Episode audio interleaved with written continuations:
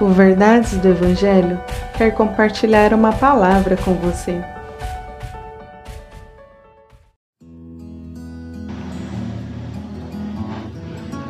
Lucas, capítulo 14, a partir do verso 7. Observando como os convidados escolhiam os lugares de maior destaque ao redor da mesa, Jesus lhe propôs uma parábola. Quando por alguém fores convidado para um banquete de casamento, não busques o lugar de honra, pois é possível que tenha sido convidado também outra pessoa, ainda mais digna do que você. Sendo assim, o anfitrião que aos dois convidou se aproximará e te pedirá: Dê o lugar onde estás a este. Então, sob grande humilhação, irás ocupar o último lugar. Por esse motivo, quando fores convidado, dê preferência aos lugares menores ou de menor importância, de forma que, quando passar o anfitrião do banquete, te saúde exaltando: Amigo, vem, assume o lugar mais importante. E assim serás honrado na presença de todos os convidados. Portanto, todo o que se promove será envergonhado, mas o que a si mesmo se humilha receberá exaltação. Então Jesus dirigiu-se ao que havia convidado e lhe exortou, dizendo: Quando deres um banquete ou um jantar, não convides os teus amigos, irmãos ou parentes, nem teus vizinhos ricos. Se assim fizeres, eles poderão da mesma maneira convidar-te, e da mesma forma sempre será recompensado. Pelo contrário, ao dares uma grande ceia, uma grande festa, convide os pobres, os deficientes físicos, os mutilados, os que não podem ver.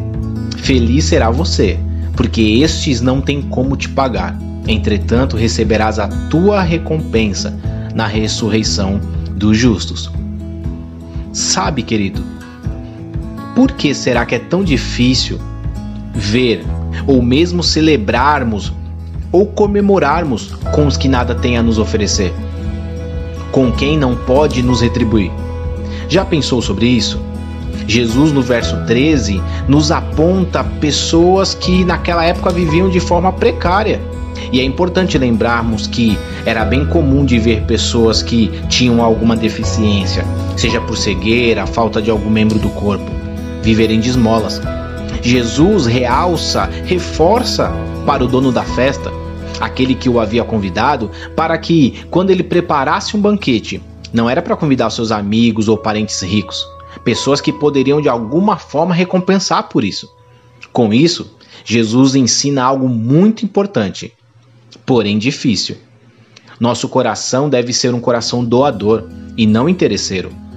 Não podemos buscar prestígios, os olhares ou buscarmos sempre e somente os melhores lugares para estar na mesa procurando estar no centro das atenções. Esse esforço vale a pena? Vale a pena alimentar o nosso ego? Nossos corações escondem nossas verdadeiras intenções.